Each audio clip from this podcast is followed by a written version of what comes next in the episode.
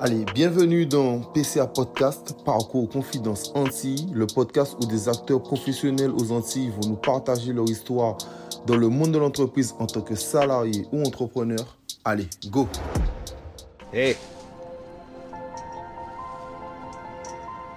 Ne laisse jamais personne te dire que tu n'es pas capable.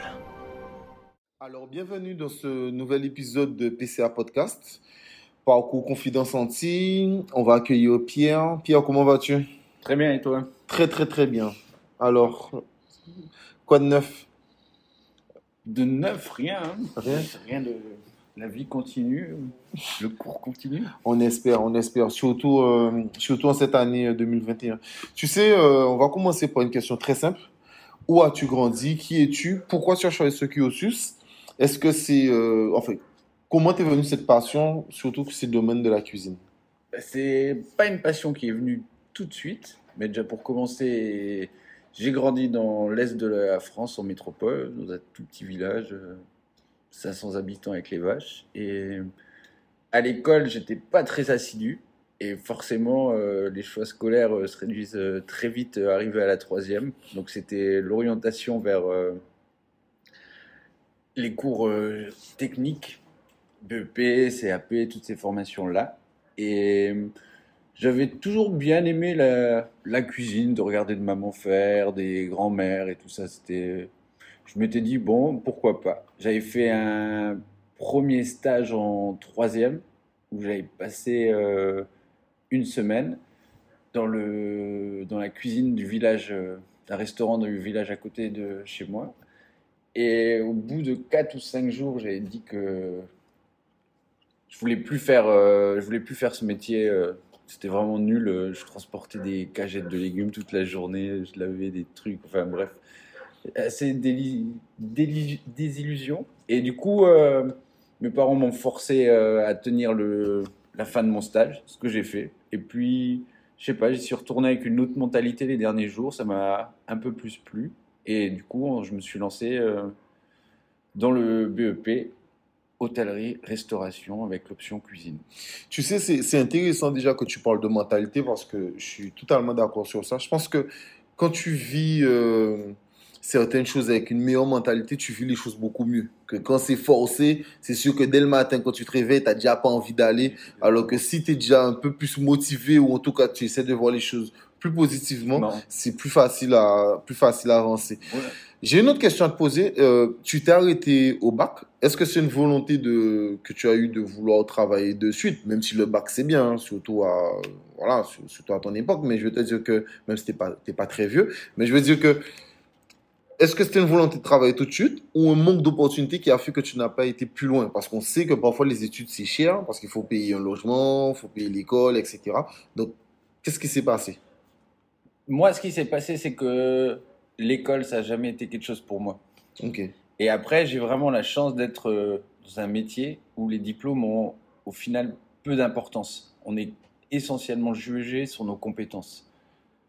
C'est et du coup, quand on a commencé à, j'avais déjà commencé à travailler un peu entre euh, quand j'étais à l'école, je travaillais tous les week-ends dans un restaurant. Du coup, je gagnais mon petit argent pour la semaine. J'étais déjà un peu indépendant.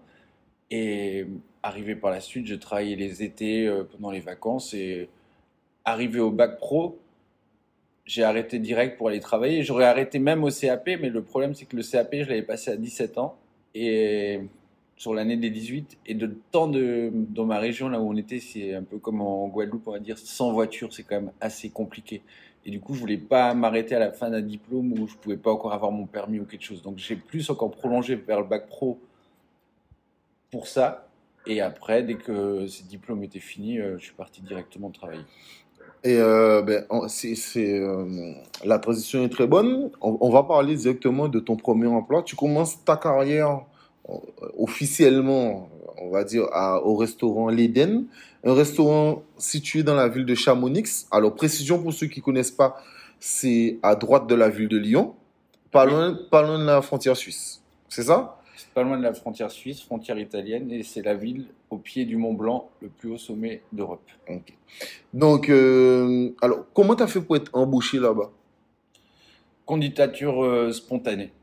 C'est tout est parti à la base de justement euh, l'année entre la première année de bac pro et la deuxième année de bac pro, où je suis sur l'été justement, je voulais aller en montagne, je voulais aller voir le Mont Blanc, et du coup j'avais regardé guide Michelin puisque Internet n'était pas aussi présent. Et du coup, j'avais répertorié tout plein de restaurants à qui j'ai envoyé euh, des candidatures spontanées en disant voilà, j'ai deux mois de libre, euh, je veux travailler, euh, prêt à faire une saison. Et puis, il y a un employeur qui m'a contacté. Du coup, je suis parti travailler pour lui les deux mois d'été. Je suis retourné faire mon école. Et ce qu'il y a eu, c'est qu'à la fin de l'école, tout le monde avait plus ou moins son emploi en sortant. Parce que toute pendant notre période scolaire, tout le monde faisait des stages et suivant que ça se passait bien ou quoi, tout le monde avait plus ou moins son job carrière, on va dire. Et moi, j'avais l'intention d'aller à la base sur Strasbourg pour euh, bosser dans un 3 étoiles, chez qui j'avais fait des stages et que ça s'était très bien passé. Mais au moment où je devais aller, ils n'avaient pas de place à Strasbourg. Du coup, il avait un autre restaurant au Portugal. Et il m'avait proposé d'aller au Portugal et que dès qu'il y aurait de la place à Strasbourg, je reviendrais sur Strasbourg. Et J'ai un peu flippé d'aller euh, au Portugal. Enfin, ça, sur le coup, ça m'a pas attiré plus Non, mais c'est normal, tu, tu avais quel âge à cette époque 18 ans? 19 ans. Ouais, ouais. 19 ans. Donc Ouais. après. euh, ouais, Et du coup, j'ai décliné l'offre. Et, et du coup, j'ai été recontacté par un ancien restaurant que j'avais démarché à Chamonix l'année d'avant d'été, qui disait oui, le restaurant a été repris, on remonte une équipe, on cherche du personnel. Du coup, je suis parti euh, faire euh, ma première expérience là-bas. Et, et, et euh, comment dire ça?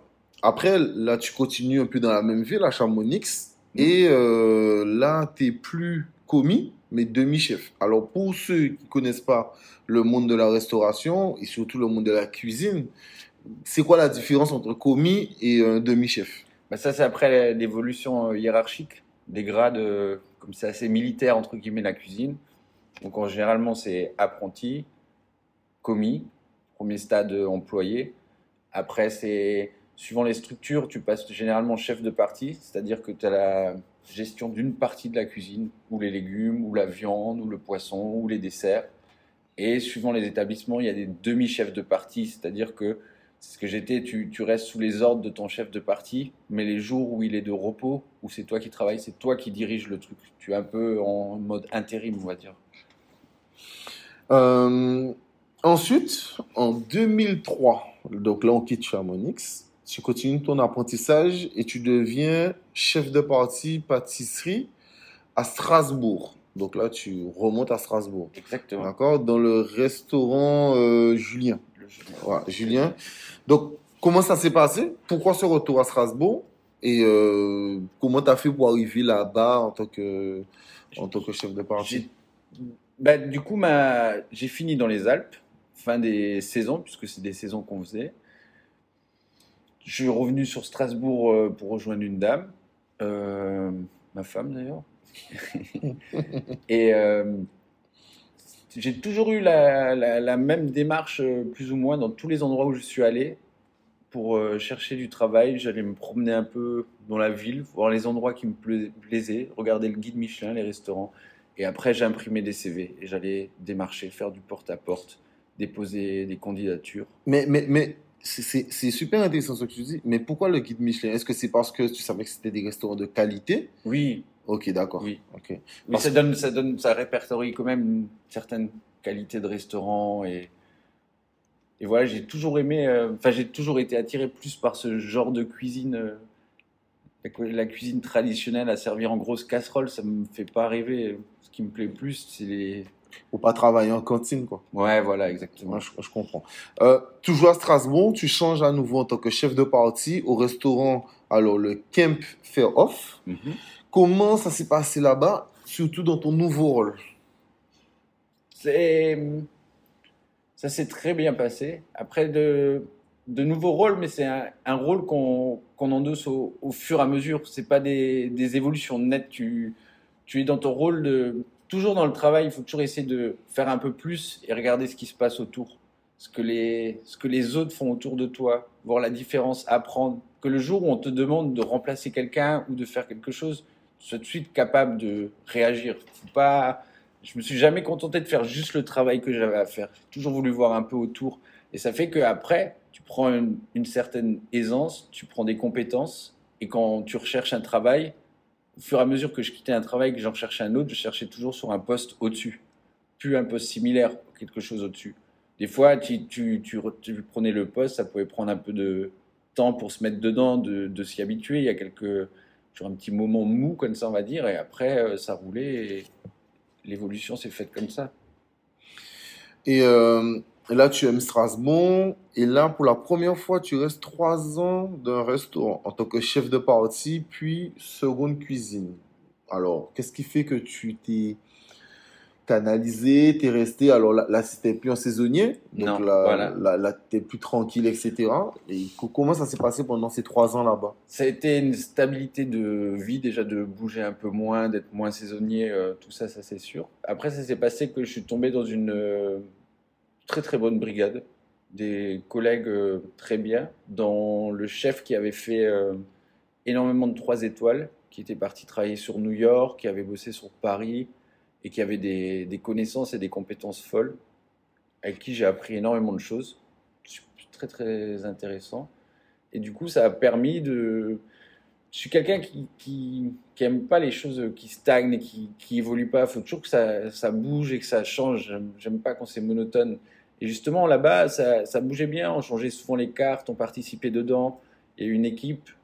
Et puis après, comme dans l'hôtellerie et la restauration, ça bouge euh, beaucoup les équipes. Ben voilà, il y a eu des changements, des places qui se libèrent. Du coup, tu as les promotions internes, on va dire. euh, et ça fait que je suis resté assez longtemps là-bas, parce que ça me plaisait bien, on faisait des belles choses, beaucoup appris, beaucoup progressé. Et après, il y a eu des évolutions de poste aussi au sein même de l'entreprise. C'est, intéressant que tu dis que ça bouge constamment parce que le métier de la restauration, c'est un métier qui est très dur, Oui. où, où les gens euh, font rarement carrière toute leur vie dans, dans une seule entreprise. Euh, moi, je connais très peu euh, de personnes qui, exemple, sont cuisiniers à un endroit pendant 20, 30 ans. Euh, Ouais, ça donc, arrive. voilà. ça, ça arrive très rarement, ou alors si c'est son restaurant, quoi. Mais Oui, même quand voilà. c'est son restaurant, à- au bout d'un moment, il commence quand même à se détacher, à se mettre plus chef d'entreprise et moins dans la cuisine, quoi. Mais c'est vrai que la restauration, c'est un métier qui est très, très, très dur. Alors, très intéressant, toujours en 2009, tu décides euh, de faire quelques mois en Australie. Alors, euh, pourquoi être parti là-bas et comment ton intégration s'est passée? Ben, pour, à la base, je voulais partir au Canada, on nous a refusé le visa. Du coup, on a pris un visa pour l'Australie. Mes parents y étaient allés euh, quelques années avant. euh, ils avaient genre une communauté qu'ils avaient rencontrée là-bas, qui connaissait quelques personnes. Donc, on est allé, on a été accueillis par eux à notre arrivée. Puis après, toujours la même démarche, hein, euh, CV, euh, démarchage. euh, Tu parlais déjà anglais? Quelque peu. Ok. Tu te J'avais tu veux te les- débrouiller un peu. J'avais quelques bases de l'école en discussion et après j'avais pas mal de vocabulaire. Mais bon, j'arrivais pas forcément à faire les phrases. Et d'ailleurs, j'ai perdu mon premier boulot comme ça. J'ai, J'avais des marcheurs, mais j'avais trouvé un premier boulot et euh, ils faisaient passer des, des entretiens d'embauche assez spéciaux en Australie. C'est qu'on te donnait euh, une feuille avec une liste de plusieurs plats à faire. On te disait où étaient les trucs, personne n'avait le droit de t'aider sauf pour t'indiquer le matériel et tout ça. Tu préparais ça en un laps de temps et tu donnais ça au- à la personne qui te recrutait et, il goûtait tous les trucs et il te disait ce qui allait, ce qui allait pas. Et d'après ça, tu étais embauché. Du coup, j'avais passé ce test, c'était super bien passé, euh, embauché. Et par contre, c'était euh, c'était une façon de travailler assez très en équipe et très linéaire pour euh, le dressage des assiettes. Chacun était vraiment responsable, euh, légumes, viande, poisson, à la limite quelqu'un qui faisait que les purées euh, et encore la sauce. Et du coup, quand on, quand on dressait les assiettes, il fallait que tout le monde soit synchro. Et du coup, ça parlait énormément. Et j'avais trop de lacunes en anglais. euh, je, donc au bout de trois jours, ils m'ont dit, bon écoute, ça le fait pas. Je m'en étais rendu compte de moi-même. Ouais, seul. voilà. Ils m'ont dit, si tu progresses en anglais, euh, reviens, il n'y a aucun problème niveau boulot, c'était pas un souci. Et du coup, ça m'a, je me suis un peu forcé à travailler encore plus mon anglais, une semaine ou deux, et j'avais démarché un autre resto euh, qui, eux, m'ont pris, euh, disant, ouais, il n'y a pas de souci, si tu parles pas 100%, on va t'aider en plus. Et, et Ah, ça s'est fait comme ça. C'est- Sincèrement, en plus, c'est plus facile d'apprendre une langue sur le territoire. Ah, mais quand tu es immergé dans le, dans le pays, que tu n'as pas le choix pour te débrouiller, tu t'assimiles les trucs super vite. Totalement, totalement. Ça, c'est. euh, En 6 mois, tu apprends plus qu'en 4 ans à l'école euh, sur le niveau collège euh, et lycée. hein. Ben, tout le monde connaît ce- cette fameuse phrase euh, Brian is the kitchen. Mais Ouais. c'est pas avec ça que tu apprends l'anglais. Ouais, c'est clair. ouais. Mais, C'est- mais, mais c'est super intéressant. Donc, ça veut dire que, parce que comme tu dis, ça veut dire que en Australie, travaillaient d'une certaine manière. Ça n'avait rien à voir avec les restaurants de France? Si, ça va, ça, tu peux le retrouver dans des grandes brigades, mais plus dans des restaurants étoilés où il y a beaucoup de monde avec une, une organisation assez stricte, assez militaire, comme tu retrouves dans des, certains établissements en France. Mais là, elle était pas, pas applicable à tous les restaurants, mais ce restaurant travaillait euh, Comme ça. Comme ça, ouais. ouais. Alors qu'ils étaient, euh, devaient être 5 ou 6 en cuisine, pas plus que ça. Mais, euh, mais, mais, mais- mais ça travaille très strict. Après, euh, tu, ah, en fait, tu m'as pas parlé. Et ton intégration quand même dans le pays, comment ça s'est passé? Très très bien. Tu sais, c'est, euh, ça reste quand même un pays anglophone. Et les pays anglophones ont un accueil assez euh, facile. Les gens sont très ouverts d'office. C'est pas pour ça qu'ils t'inviteraient à boire un verre chez eux. Mais tu vois, tu es vite pris dans les bras, tu peux discuter avec les gens, tu, tu peux passer du moment. C'était, non, c'était super sympa. Mais après, pour aller dans des relations euh, plus profondes, plus amicales avec les gens, ça prend beaucoup plus de temps que dans, des pays peut-être européens ou qu'aux Antilles ou C'est, pas faux. Tu sais, moi, où- moi où j'étais surpris, euh, c'est euh, exemple au Canada, Mm. où les gens étaient très, euh, vraiment cool. En Suisse aussi. Ouais. Et la Suisse, j'imaginais pas ça comme ça. Mais les Suisses étaient très, très, très, très ouverts, euh, très, euh, très cool, etc. Mais je pense que, comme tu dis, c'est vraiment des endroits où ils ont plusieurs cultures. Parce que, par exemple, la Suisse, c'est pas que le côté français de Genève. Il y a vraiment le côté. euh, Ah bah, il y a le côté allemand, il y a le totalement. côté italien. Totalement. Donc, je pense que ces pays-là, vu qu'ils ont l'habitude d'être ouverts, ils savent un peu plus accueillir, contrairement à la France, qui est un pays, euh, qui est un très beau pays, mais qui, a- qui reste quand même un pays un peu fermé. Sur, On vit un peu sur nos lauriers, non?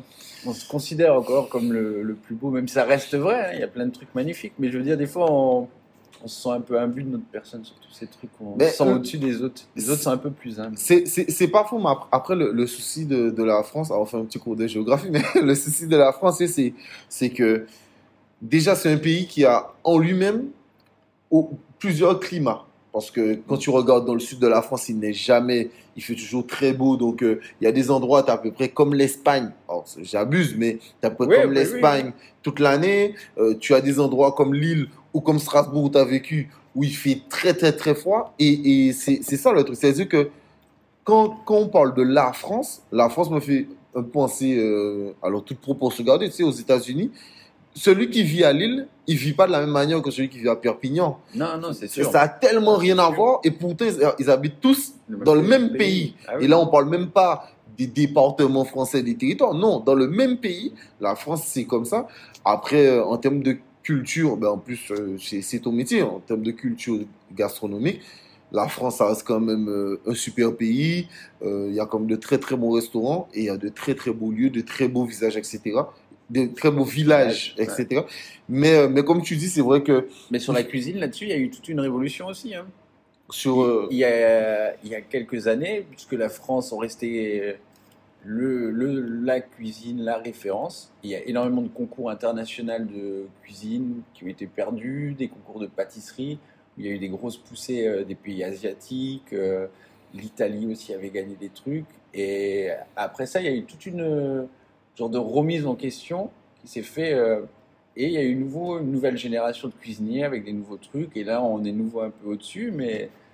mais il faut faire attention. Ouais, voilà, faut pas se reposer sur. euh, sur ses lauriers. Mais, ouais. mais de toute manière, jamais. Dès, dès que tu te reposes ses lauriers, ben, c'est pas totalement.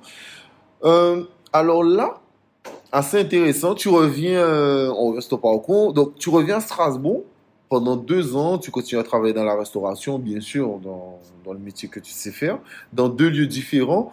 Et là, tu repars, mais cette fois-ci en Martinique. Alors, qu'est-ce qui se passe pour que euh, tu décides de partir en Martinique?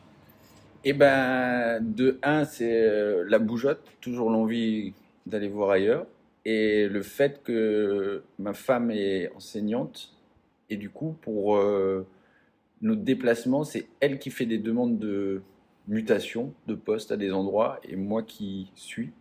Donc là, on avait euh, C'est elle qui avait les choix. Le premier choix, c'était Saint-Pierre et Miquelon. Heureusement qu'on n'est pas tombé là-dessus. J'aurais peut-être pas supporté. Le deuxième choix, il me semble que c'était la Réunion. On avait mis troisième choix Martinique, euh, quatrième Guadeloupe, euh, cinquième. Et les choses ont fait qu'elle a eu un poste en Martinique. Donc c'était ton troisième choix. Parfait, c'était le troisième choix de ta femme. Oui, notre troisième choix. Si on peut compter que le premier, j'étais pas vraiment. euh, Ok, CPM Miclo, ça te disait pas trop. Non? Non. En plus, il fait, il, il fait pas très chaud Non, là-bas. il fait super froid. Il n'y a pas grand monde. Bon, après, ça peut être une expérience, mais au niveau du boulot, je pense que ça aurait pas été une folie. Euh, Tu peux peut-être postuler dans un restaurant si encore c'est pas tenu par euh, la famille du village ou tu vois. C'est le- pas faux. C'est c'est vrai que CPM Miclo, c'est, euh, c'est- ça ressemble un peu à un village. Ouais, bah oui, c'est ouais, un ouais, mini-village, quoi. C'est c'est pas faux. Donc, là, tu viens en Martinique avec ta femme. En plus, c'est bien de t'entendre le dire parce que c'est rare de voir un homme qui, lui, suit sa femme. Généralement, c'est toujours les femmes qui suivent les- qui suivent le mari euh, dans le travail. Donc là, tu suis ta femme en Martinique. Comment ça se passe? Très très bien. C'est la première fois que tu sais pas, c'est la première fois que tu partes en vacances aux Antilles? Enfin, vacances. C'est la première fois que tu partes aux Antilles. Découverte des Antilles. Découvrir des Antilles, donc tu À- arrives, à- etc. à- accomplissement euh, d'un rêve lointain, je pense. Toujours rêvé de mer bleue, sable, de lox qui traînent dans l'eau, même si j'ai pas de cheveux, mais.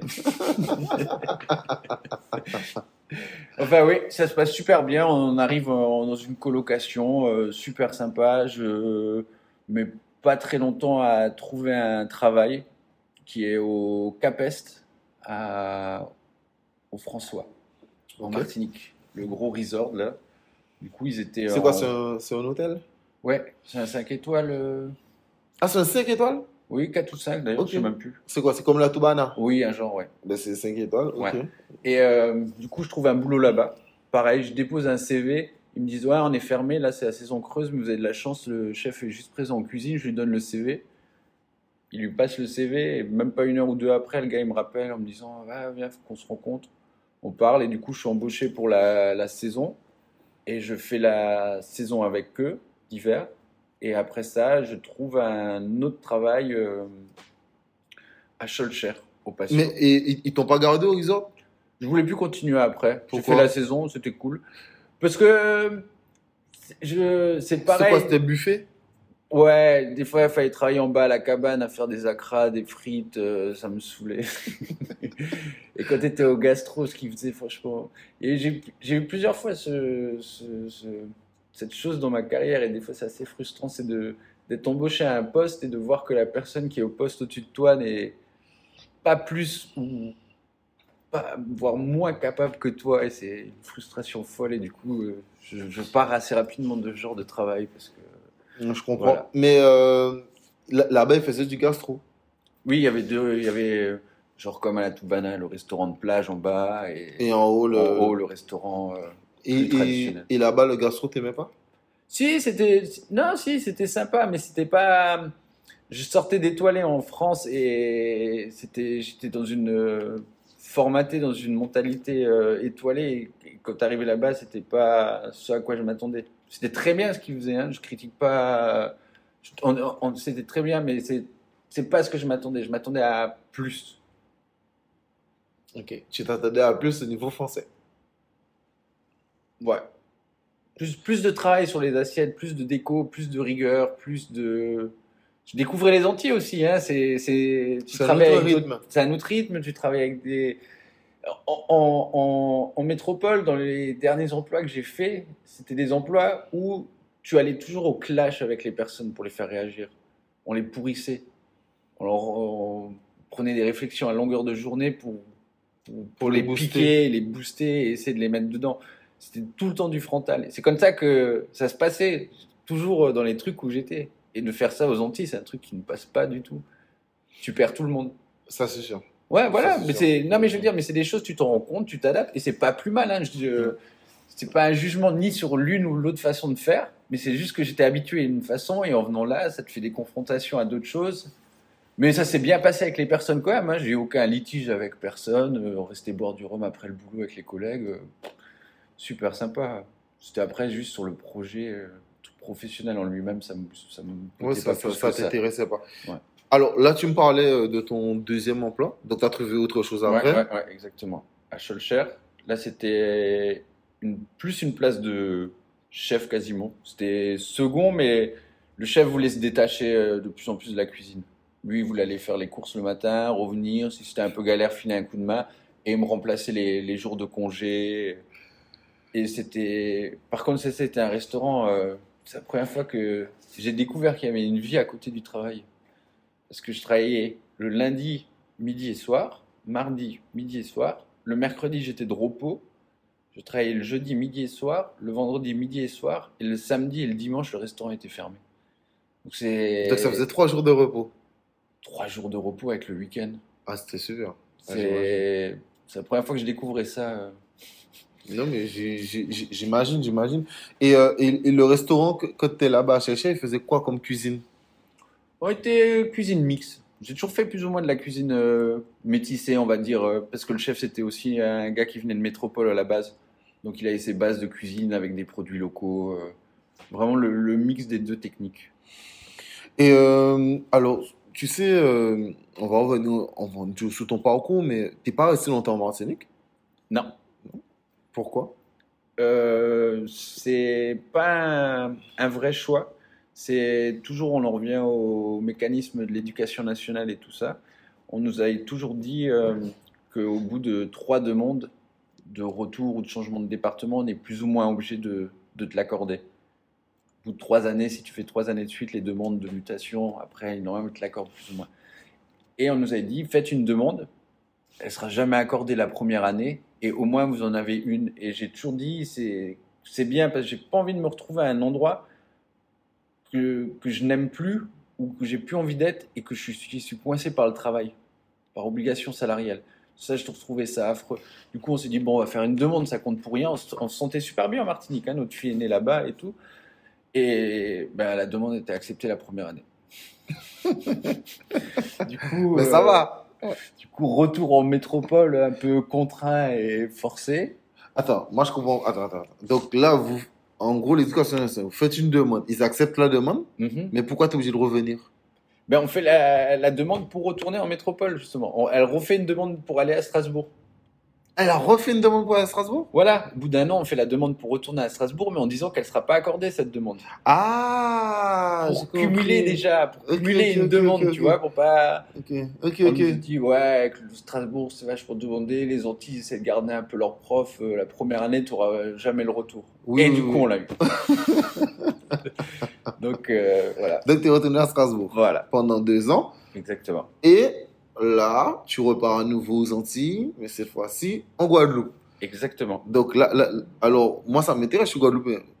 Quel choix on était parmi, euh, parmi tes choix? Alors déjà, Avant, Saint-Pierre et Miquelon, non Ouais, exactement. Avant de, avant de partir euh, de Martinique et ce retour en métropole forcé, euh, entre guillemets, on a des amis qui étaient venus s'installer en Guadeloupe. Des internes qu'on avait rencontrés pour leurs euh, années de médecine, ils changeaient d'île et ainsi de suite. Du coup, on était venus passer un mois en Guadeloupe et on avait vraiment aimé. Et du coup, on est retourné en métropole. On n'avait pas, en repartant en métropole, on était un peu déçus, mais on n'avait pas l'envie spécialement de, de revenir, on ne savait pas de quoi allait faire notre avenir. Et quelques temps ont passé, un hiver euh, enfermé avec euh, un gamin qui peut plus courir dehors, qui reste dans tes pattes, dans un petit appart euh, compliqué. Du coup, on a décidé de faire un retour et pour pas repartir quelque part où on avait déjà vécu et peut-être on aurait eu des attentes. On avait des gens qui habitaient, qu'on connaissait, qui étaient encore là-bas, d'autres qui étaient partis et on n'avait pas envie de repartir à un endroit en se disant ah bah ça va être comme la dernière fois.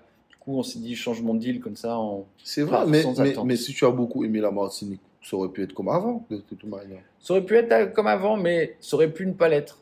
C'est vrai. Et pour pas, pour garder l'image que j'en ai, et le plaisir que j'ai eu, j'ai pas voulu tenter euh, de passer par l'autre face. Mais aujourd'hui, tu es en Guadeloupe parce que tu y vas. Oui, j'y suis déjà retourné une ou deux fois. Et, euh, et cette fois-ci, tu es en Guadeloupe. hein. Donc, tu as travaillé en Guadeloupe à l'Eden Lounge. Ah non. Donc, donc, comment ça s'est passé déjà, excuse-moi, euh, le fait de venir ici? La Guadeloupe, même si tu as déjà fait un mois ici, etc.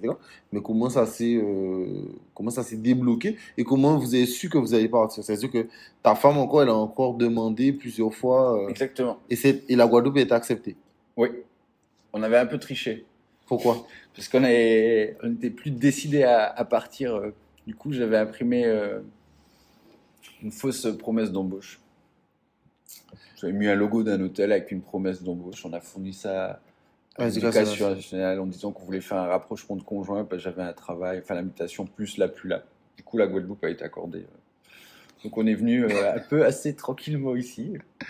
On avait rejoint des, des amis qui étaient venus nous rendre visite en Martinique, qu'on habitait là-bas, qui, étaient, qui avaient adoré les Antilles aussi. Et du coup, ils étaient, comme ils n'avaient pas vu la Guadeloupe, ils étaient venus pour s'installer en Guadeloupe. On les avait rejoints ici, on avait fait pareil, une colocation à plusieurs. Euh, Ensuite, donc là, tu arrives en Guadeloupe. Tu as travaillé à l'Eden Lounge, le QG, l'intemporel et aujourd'hui la plantation. D'accord?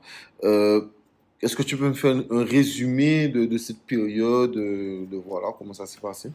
Ben, mon, dernier, mon dernier job en métropole, c'était en tant que chef de cuisine. Donc en revenant ici, j'espérais retrouver un poste de chef. Après, je comprenais bien que ça serait pas forcément évident tout de suite, qu'il faut peut-être avoir un petit réseau et se faire un peu... Qu'il faut que ça se goupille bien aussi pour que ça, marche. Et du coup, j'avais trouvé un poste de second à l'Eden Lounge, auquel j'ai bossé. Et après, à côté de ça, je gardais toujours un œil sur les annonces, sur ce qui se passait. Et là, j'ai rencontré euh, mes patrons actuels, qui avaient un premier restaurant dans lequel je suis allé travailler. Puis ils se sont diversifiés et j'ai fait toutes les ouvertures des derniers restaurants euh, qu'ils ont eus. euh, voilà, on travaille en confiance et Et ça se passe bien. Et ça se passe très bien. Euh, Aujourd'hui, tu as la plantation. Alors, la plantation, ça reste, en fait, pour moi, du semi-gastro. Semi-gastro, très bien présenté, etc. Des produits frais. Ouais. Euh, donc, tu essaies de bosser avec de la qualité. Qu'est-ce que tu aimes dans le fait aujourd'hui de bosser à la plantation? Là, j'ai une certaine liberté culinaire. une, une confiance du patron, quoi. Une confiance du patron, ouais. Je, je, c'est, je, je mets ma carte, on décide des. Je ne décide pas seul de toutes les choses. Il y a beaucoup de choses là, en plus euh, avec les changements euh, de personnel, des choses qui se passent euh, plus en cuisine, de discussions entre différents. On, on fait des plats, on invente des choses et c'est ce côté liberté, plaisir de pouvoir travailler qui fait que je me sens bien ici. Ouais, parce que euh, à la plantation, en plus, tu as l'avantage de pouvoir, euh, de pouvoir changer la carte constamment. Donc, euh, donc, je pense que là, tu prends vraiment gros plaisir à ça, quoi. Ouais, carrément. C'est ça, c'est ça mon l'essence du de mon moteur. C'est j'aime pas j'aime pas quand ça stagne, quand c'est toujours pareil là, d'avoir des cartes qui peuvent changer, qu'on a des idées, on peut travailler les produits de saison, on n'est pas n'est pas figé euh, sur, une carte pendant un certain moment et dans une certaine aisance. Il toujours, on se remet toujours en question. Après, tout ce qu'on fait n'est pas parfait. Des fois, on se trompe, on, rate des choses forcément. Mais euh, Totalement. Et, et je pense que c'est pour ça que le retour client est hyper important. Oui. Quand tu fais un nouveau dessert ou euh, tu fais un nouveau plat et que bon, tu sais pas qu'est-ce que ça va donner. oui, exactement. Mais, ouais. euh, mais au moins, je pense que ce qui est bien dans, dans, dans la conception de, de où tu travailles actuellement, c'est où tu travailles à la plantation, c'est que tu es constamment en risque parce que tu sais Ouais. jamais si le nouveau plat que tu vas faire va plaire. Alors, euh, pour ceux qui connaissent pas le concept, il y a que trois plats qui restent, donc une entrée, un plat et un dessert, et il reste tout le temps sur la carte. Ouais. Mais sinon, la carte change tout le temps. Donc, tu es tout le temps en risque. Donc, euh, mais, mais comment tu gères même les critiques ve- venant des clients qui vont te dire Ah, c'est c'est trop salé, pas assez assaisonné euh, co- co- Comment tu gères ça? Ça, c'est toujours une, euh, c'est toujours compliqué et ça dépend à quel moment intervient la critique. Si, par exemple, on décide de faire un plat que j'en sers 6, 7, que globalement Tout le gens monde sont contents qu'il n'y a pas de retour négatif et après que je vais avoir un retour négatif d'une personne, ça va être compliqué parce que je vais pas changer mon plat par rapport à cette critique. Je vais la prendre en compte. Si elle me dit qu'elle est trop salée, ben je vais regoûter parce que des fois je goûte au début du service, après je regoute plus, j'ai servi, peut-être qu'il s'est passé quelque chose qu'elle est trop salée. Je vais vérifier quand même que le plat est toujours dans le, au goût ou de la façon dont je le veux. Et des fois, ça peut avoir changé. Du coup, on dit merci au client parce que ça permet de rectifier. Et des fois, c'est quelque chose qu'on a fait où le goût ne correspond pas à la personne et sur lequel je peux pas, peux pas intervenir. Je suis juste déçu pour la personne parce qu'elle a pris quelque chose qui ne lui a pas plu finalement. Mais le plat, il plaît quand même à d'autres personnes et il est comme je le voulais, confirmé par certains clients. Ensuite, là, euh, là, on a parlé de ta carrière pendant une trentaine de minutes, qui c'était assez intéressant. Euh, là, on va parler un peu de ton côté formateur, d'accord, et ton côté transmission. Alors, comment ça se passe, et, euh, mais surtout aux Antilles, que c'est un podcast sur les Antilles, Oui. surtout aux Antilles, co- comment ça s'est passé le fait de former des jeunes ou même des moins jeunes? Co- Comment ça se passe pour toi? Eh ben déjà, comme je, comme je l'ai dit avant, c'est c'est une révolution hein, ici. Par rapport, euh, c'est une gestion totalement différente de l'humain, des personnes, des rapports avec les fournisseurs. De, ça change complètement et c'est très enrichissant. C'est très, c'est agréable. Des fois beaucoup moins. Le manque de sérieux, de Enfin, pas, pas de perte de. Un petit manque de sérieux global comme ça, des fois un peu. euh, un peu, un, être- un- un peu souvent, souvent les choses sont prises un peu à la légère. Voilà, exactement, ouais. C'est ça qui est euh, des fois le plus frustrant. Mais est-ce est-ce que tu trouves que les jeunes, euh, actuellement, euh, est-ce que tu les trouves à l'écoute? Alors, je parle vraiment du côté générationnel, parce que je pense que ta génération, c'était pas pareil dans les cuisines. Non. Donc, euh, c'est générationnel, mais comment tu trouves cette nouvelle génération? Est-ce qu'ils sont plus à l'écoute? Est-ce qu'ils posent beaucoup de questions? Est-ce qu'ils sont très intéressés? Pourquoi ils s'intéressent au métier de la cuisine? Bah, le problème, euh, ce qu'il y a aussi, c'est que la cuisine a été tendance. hein. Moi, je me souviens que quand on est parti euh, en Australie, c'était la folie des émissions culinaires et quand on est revenu euh, en France, ça, ça débarquait en France et la cuisine est- a été tendance. euh, Et c'est toujours un peu là, caca. Ça, ça reste encore le cas, oui, oui, oui, carrément.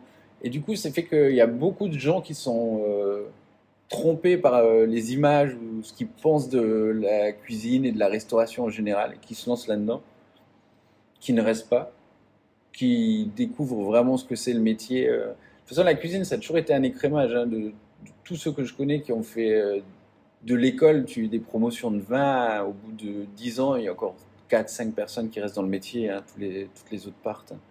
Mais actuellement, c'est vrai que il reste peut-être, au lieu d'avoir 4-5, il reste plus qu'une personne dans les classes qui reste. Et du coup, de trouver du personnel actuellement, C'est compliqué. c'est compliqué. Donc, quand tu dis ça, on revient quand même sur ma question. Donc, quand tu dis ça, pour toi, ça reste quand même compliqué de former des jeunes actuellement.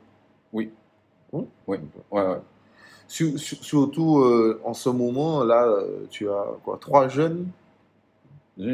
Exactement. Hein, t'as trois Ouais, jeunes. Trois jeunes. ouais, Euh. Je pense que c'est trois personnalités différentes. Alors, c'est pas le même âge en plus. Et justement, c'est ça. C'est trois âges différents, Mais trois personnalités. Mais c'est pour ça que c'est super intéressant. Donc, on, on- on- on va prendre le plus jeune.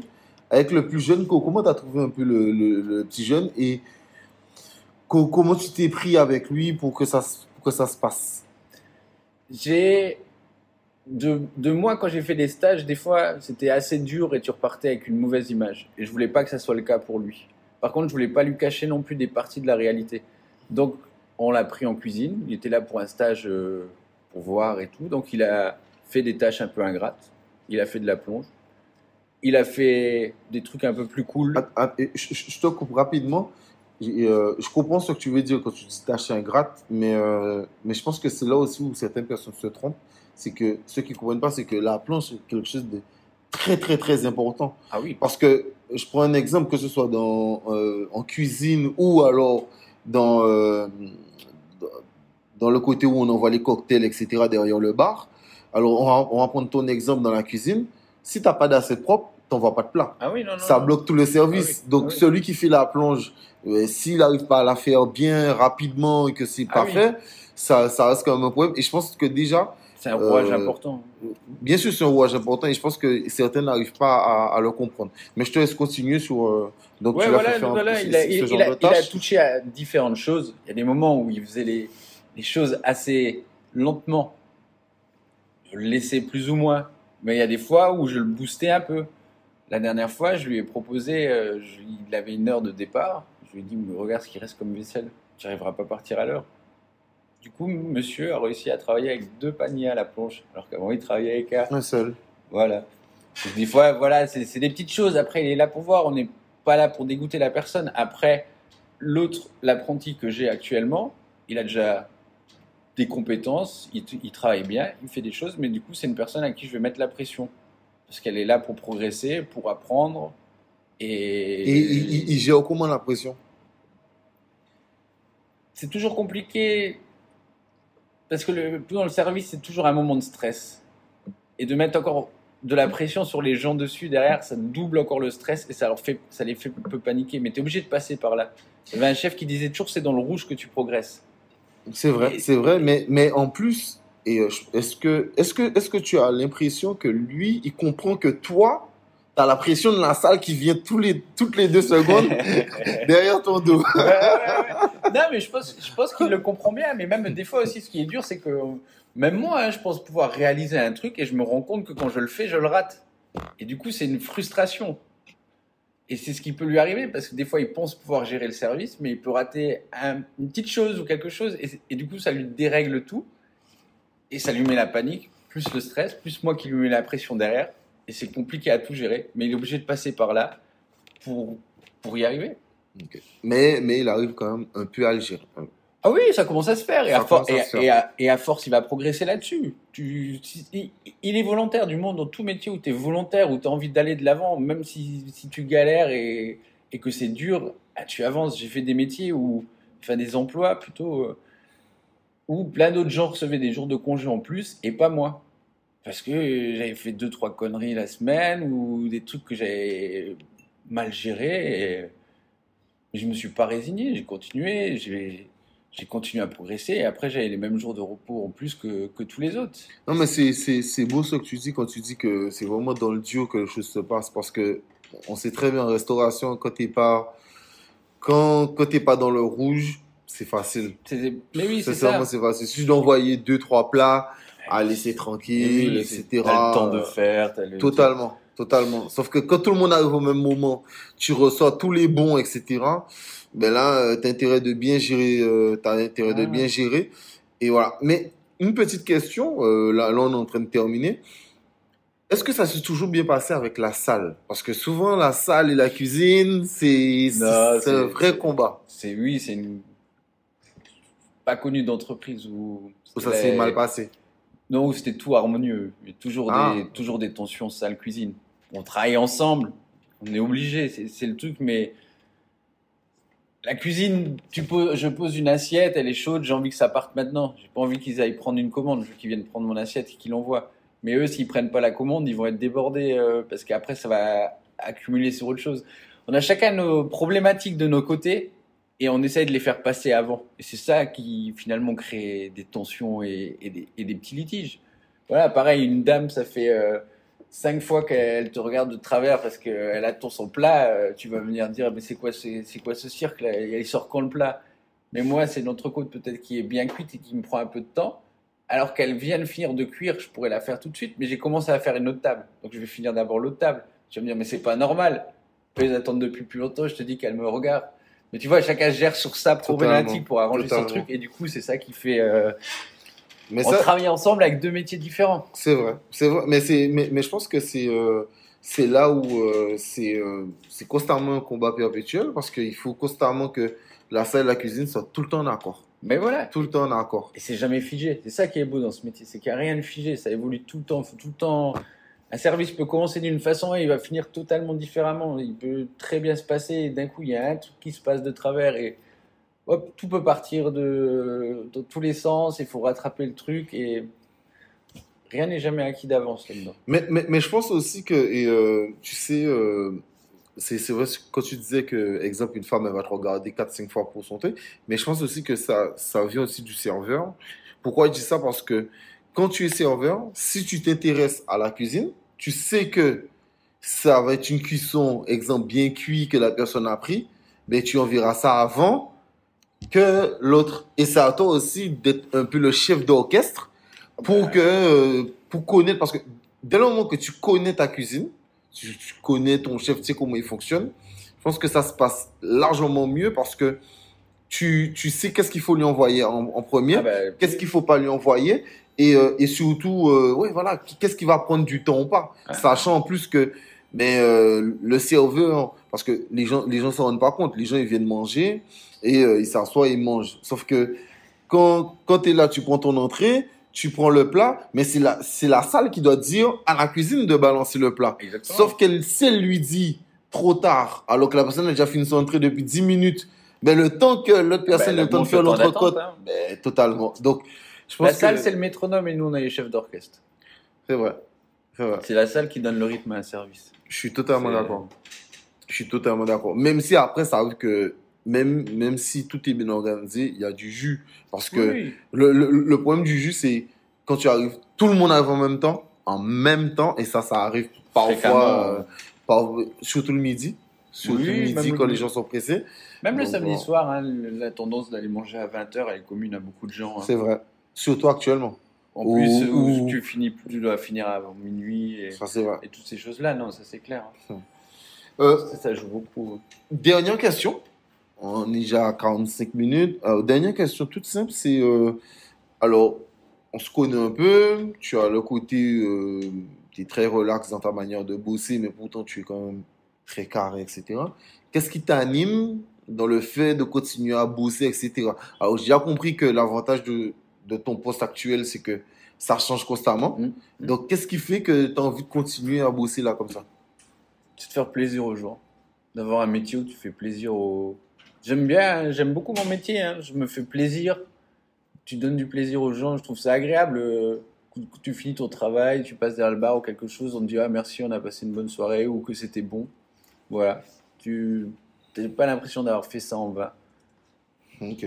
C'est ça qui donne aussi envie de, de, de- de travailler sur la précision et de faire les choses bien et de- de- d'essayer d'être carré, d'être régulier. C'est les choses les plus dures, hein, mais si, si t'es pas aguerri, si tu te forces pas à le faire tous les jours, tu peux pas. C'est- comme pour le sport. hein.